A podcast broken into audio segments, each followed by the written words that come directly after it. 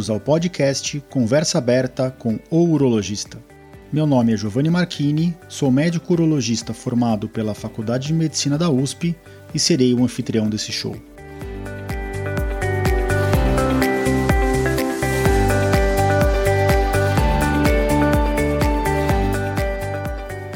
Nesse podcast, queremos compartilhar conhecimento confiável e de qualidade sobre saúde. Com um formato único e inovador e sempre com o foco no paciente, nós vamos esclarecer as suas dúvidas, trazendo todos os ângulos das situações vivenciadas no dia a dia da urologia.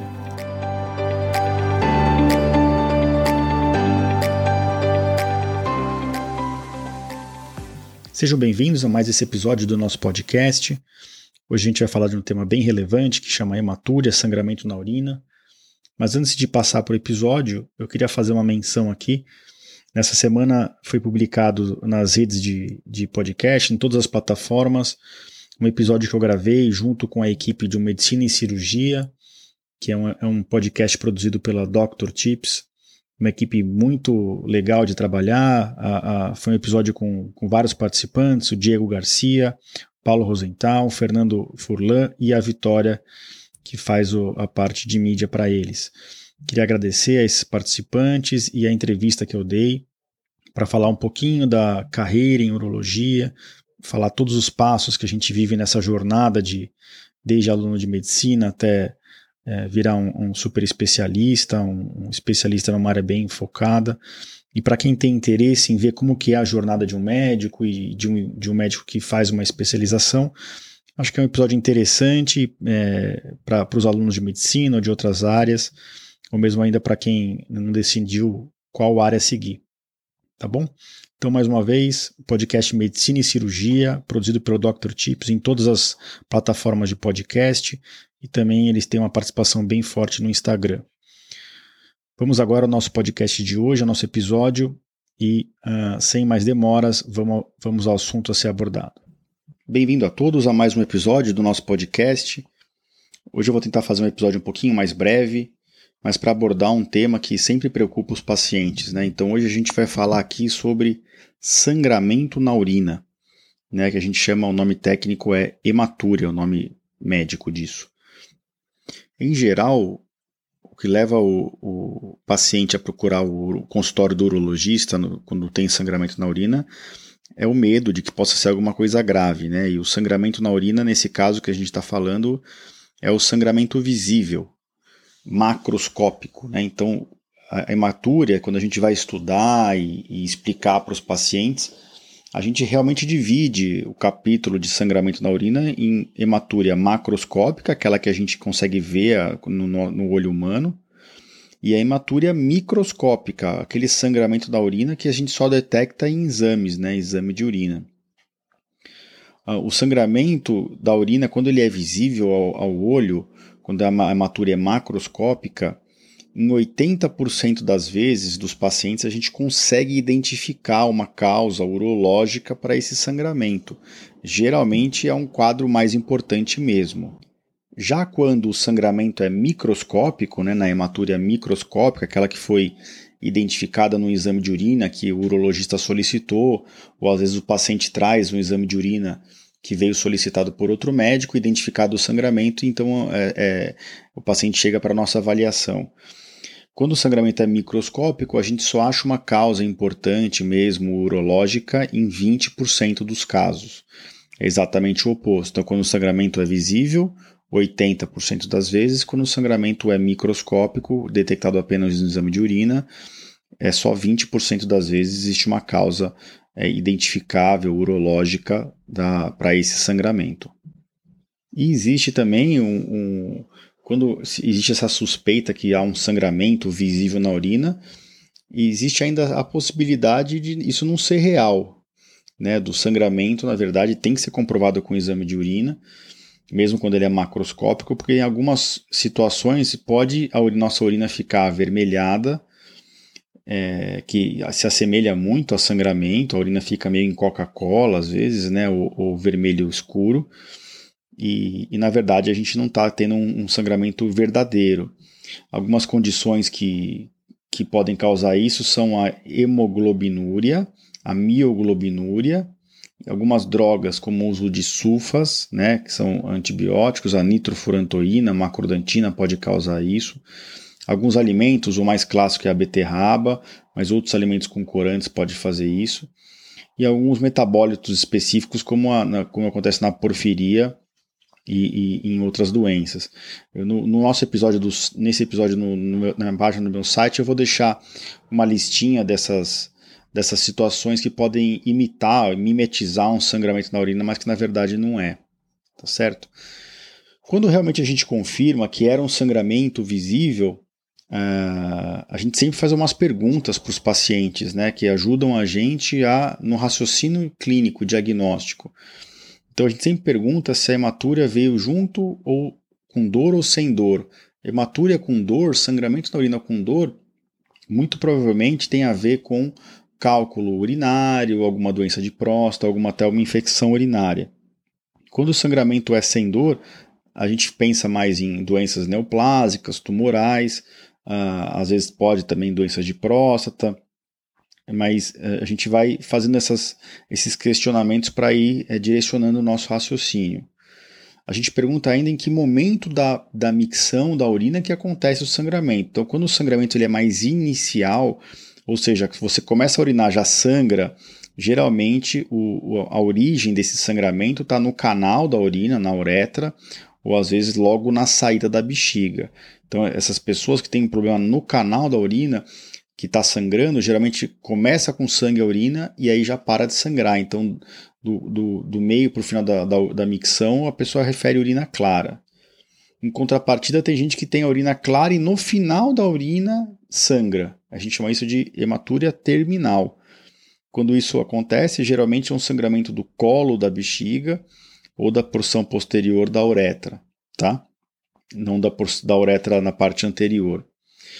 Ah, e quando o sangramento é total, ou seja, do começo ao final da micção ah, sai sangue, isso geralmente pode ser alguma coisa de bexiga, mas geralmente é do trato urinário alto, ou seja, do ureter ou do rim. O sangue está vindo lá de cima e caindo o tempo inteiro na bexiga e faz com que esse sangramento seja total uh, ao longo de todo o curso da micção.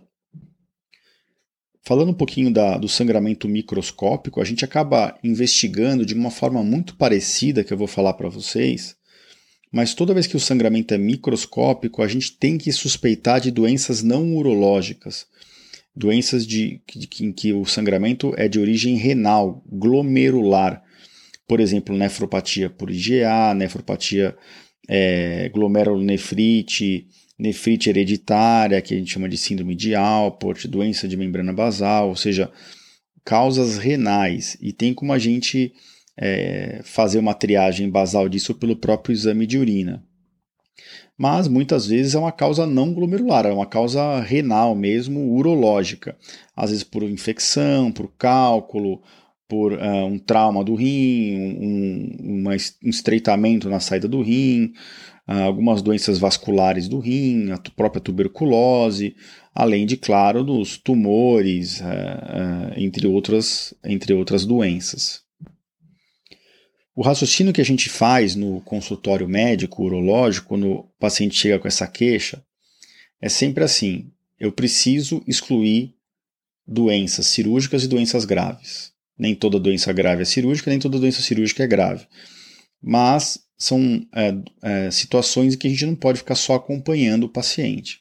Então a gente sempre, na nossa cabeça, faz esse raciocínio e, dependendo do quadro clínico, então se a hematúria é macroscópica, se a gente nota algum sintoma, ah, o paciente também está emagrecendo, ou também está com vontade de urinar toda hora há um ano, então a gente vai ficar suspeitando que pode ter alguma coisa na bexiga. Então, pelo próprio quadro clínico, a gente já vai direcionando o nosso raciocínio. Mas tem uh, outro, outra parte importante da anamnese que é a identificação de fatores de risco para doenças significativas, doenças graves desse sangramento na urina. O que a gente fica mais preocupado sempre é o cigarro, tá? Então, o tabagismo. Por quê? Porque o tabagismo aumenta muito o risco de câncer de via urinária aumenta principalmente de câncer de rim, mas de bexiga principalmente. Tá? Uh, então, pacientes que têm uma idade acima de 40, 45 anos, a gente já fica mais uh, ressabiado e, e, a gente tende a ser um pouquinho até mais agressivo nos exames que a gente vai solicitar para excluir uh, doenças tumorais ou doenças mais graves. Paciente que tem sintomas irritativos na bexiga, que nem eu falei, isso aumenta bastante a suspeita de um tumor de bexiga ou até de próstata. É, paciente que faz uh, abuso frequente de analgésico ou que teve exposição ocupacional, né, que trabalhava com algum tipo de agente químico ou corante, porque isso também aumenta o risco de câncer. Ou pacientes que trataram já algum tumor abdominal e que fizeram radioterapia pélvica. Então, nessas situações, a gente fica mais esperto que pode ser que a gente precise, inclusive, indicar algum tipo de procedimento para para descobrir. Nem sempre a gente fica tranquilo só com os exames de triagem iniciais. Sempre lembrando que aqui eu estou falando num cenário de consultório, tá, gente? É um raciocínio totalmente diferente do, do, que um paciente que está com sangramento na urina depois que teve um trauma automobilístico e está num hospital sendo avaliado, né? Aqui eu não estou falando das causas é, de urgência de pronto-socorro. Sempre o sangramento na urina assusta e acaba rapidamente levando o paciente, seja ele homem ou mulher, ao consultório do clínico e do urologista é bem comum. Sangramento na urina, sangramento no esperma, sangramento no, no intestino. Sangue sempre assusta a gente, porque a gente não está acostumado a ver. Sangue no escarro, né, na, no, na tosse. Então, sangrou, assusta. E o sangramento da urina não é diferente. Mas só lembrando que eu estou explicando tudo para vocês aqui num contexto de consultório. Então, no contexto de consultório, o paciente chega para a gente com essa suspeita de sangramento, a gente sempre pede um exame de urina para comprovar que realmente o que está deixando a urina vermelha, se ela for macroscópica, são as hemácias, os eritrócitos, né, que são as células de sangue, e uh, se, se a gente confirmar isso, está confirmado o sangramento, isso já dá uma ideia também um pouquinho para a gente da intensidade. Os sangramentos macroscópicos, geralmente quando a gente faz o exame de urina 1, a gente vem lá, vê lá no exame mais de um milhão de eritrócitos no, no, no exame.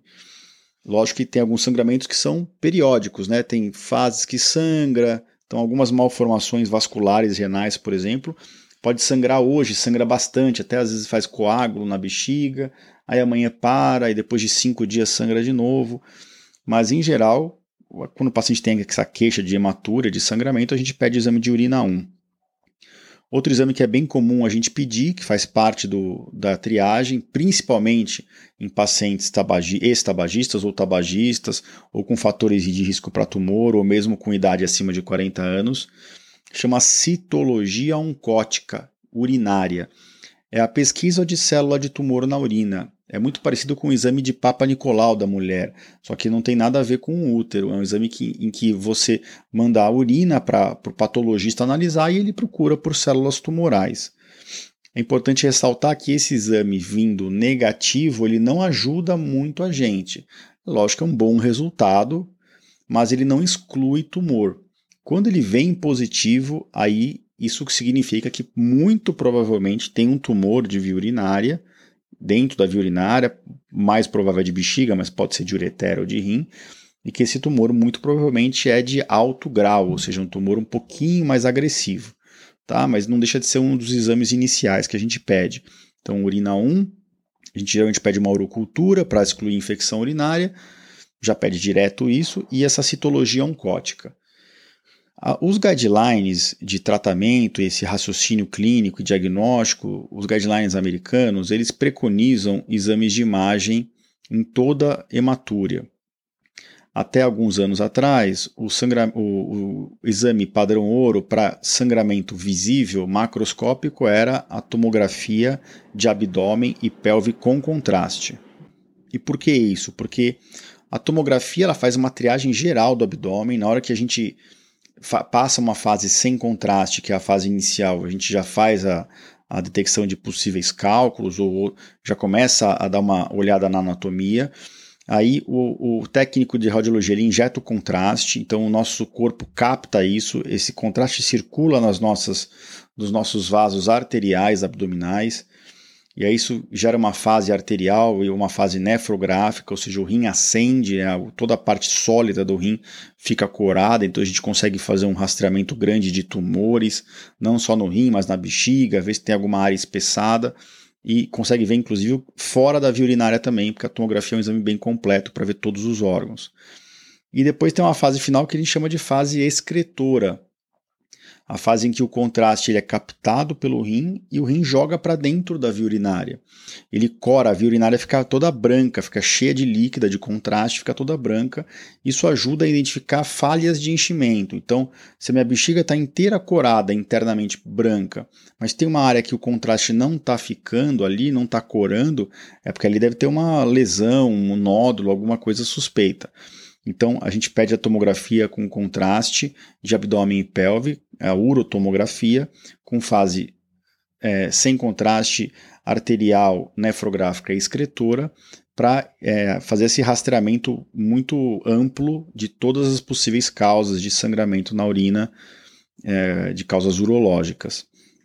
Para o sangramento microscópico, isso, esse exame não era indicado antigamente, eles preconizavam o ultrassom. Mas nos guidelines mais atuais, esse também, a tomografia também virou exame padrão ouro.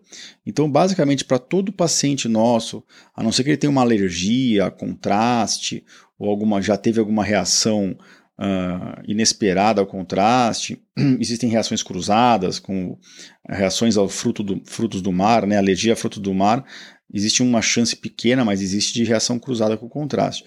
Então, para sangramento macro ou microscópico, em geral a gente pede uma tomografia com contraste, e em situações de exceção em que a pessoa não pode fazer, aí a gente acaba indo para outros exames, por exemplo, ultrassom ou uma urografia excretora, se a pessoa puder tomar contraste, mas não puder receber radiação, é, ou uma ressonância com uma uroressonância, que também é um exame muito bom para avaliar a via urinária. Não é igual à tomografia, mas é, quebra o galho muito, de uma forma muito boa. Se esses exames vierem negativos no sangramento macroscópico, aí a gente volta para aqueles fatores de risco. Né? Se o sangramento veio, continua acontecendo, mesmo os exames negativos, a gente tem que prosseguir a investigação, gente. A gente tem que excluir, que nem eu falei no começo, doenças tumorais, doenças graves ou cirúrgicas. A gente já fala para o paciente, fala, a gente não descobriu ainda o que está acontecendo, mas a gente tem que avançar.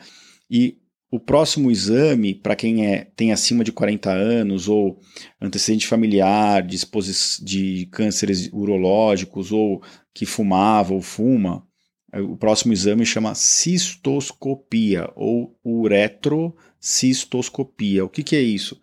Basicamente é um exame, teoricamente até uma cirurgia, a gente gosta de fazer inclusive isso de forma armada, entre aspas, porque a gente entra com uma câmera, o paciente é sedado, anestesiado, e a gente entra com uma câmera dentro do canal da urina, Uh, no, no homem, a uretra é mais longa por causa do pênis, então a gente vê toda a uretra internamente, passa pela próstata e vai até dentro da bexiga. E na mulher, uh, a gente passa pela uretra, que é mais curta, tem 3, 4 centímetros, e já entra na bexiga. E esse exame ajuda a gente de forma visual, a gente olha toda a via urinária por dentro. Em geral, a gente vai até a bexiga, a gente não costuma subir no rim, aí precisa de câmeras diferentes, já implica em deixar catéteres de duplo J depois, a não ser que a gente chegue na bexiga, não identifique nada e a gente note que em um dos, dos canaizinhos que estão vindo de um dos lados está saindo urina com sangue. Aí a gente, isso chama lateralizar o sangramento. Então eu fui lá, vi que a uretra estava bonitinha, entrei na bexiga, não tinha nenhum tumor, graças a Deus. Se tiver o tumor, a gente está fazendo uma cistoscopia armada, então eu já tenho na sala o material para fazer a raspagem definitiva desse tumor. Em geral, a gente já manda para análise e, e, e, o tratamento basicamente ele é feito aí. Depois tem, tem um segmento especial que eu vou discutir em outros episódios. Mas uh, o tratamento do tumor de bexiga, 90% dele está feito quando é assim, né, um tumor inicial. Agora, se não acha tumor e a gente achou, a gente para a câmera, fica olhando a urina vir de cada um dos rins, e se vier sangue de um dos rins, a depender do que a gente combinou com o paciente, do que a gente tiver de material disponível, a gente muitas vezes já sobe no rim para ver o que está sangrando lá dentro desse rim que não foi visto nos exames de imagem prévio, tá? Então, é, essa, essa é a abordagem inicial do sangramento na urina que eu queria passar para vocês, tá certo? Então, o que eu queria dizer aqui é, não adianta só parou de sangrar, não deixem para lá, gente. Sempre pode ser alguma coisinha grave, mas pode não ser. Não custa nada você passar numa avaliação especializada, fazer algumas, alguns exames e ficar tranquilo. E se você se enquadrar nessa população de risco de doenças mais graves, então acima dos 40 anos, ou, ou fumante, ou com antecedente importante familiar, vale a pena fazer pelo menos uma cistoscopia, tá bom? Tem que conversar com o urologista sobre isso. É melhor ser um pouquinho mais invasivo agora e tratar uma coisa que está bem no começo, se é que ela existe, do que achar que não tem nada e deixar esse problema chegar num ponto que depois já não, não tem mais chance de tratar. Né? O tumor de bexiga, a gente sempre fica preocupado porque é, em poucos meses ele pode evoluir, se enraizar na bexiga e aumentar muito o risco de metástase. Raciocínio clínico é mais ou menos. É, lógico que a gente não fica esperando isso no consultório, mas sangrou, tem que olhar investigar em menos de dois, três meses, não dá para ficar deixando para lá.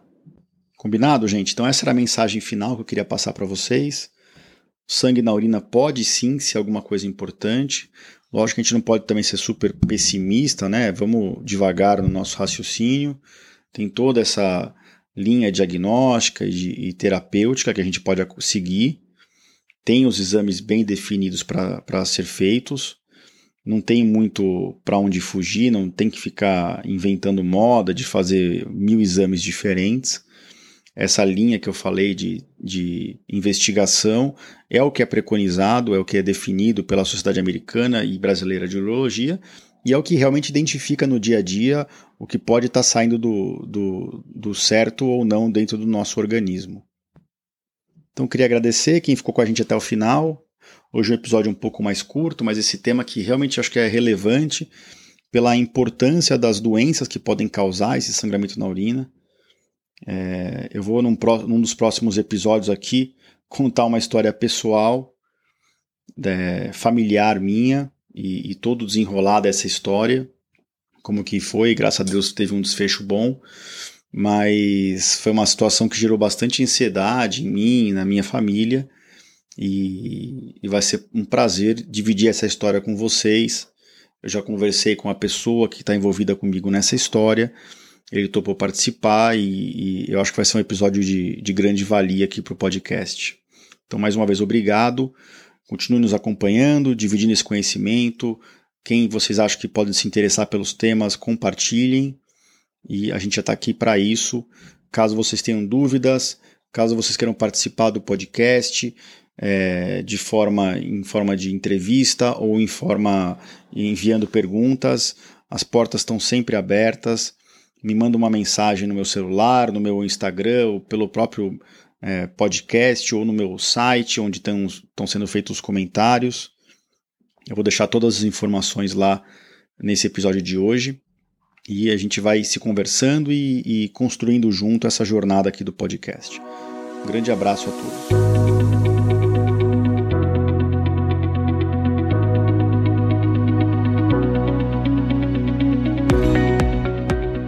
Você ouviu a mais um episódio do podcast Conversa Aberta com o Urologista. Mais uma vez, obrigado e até o próximo.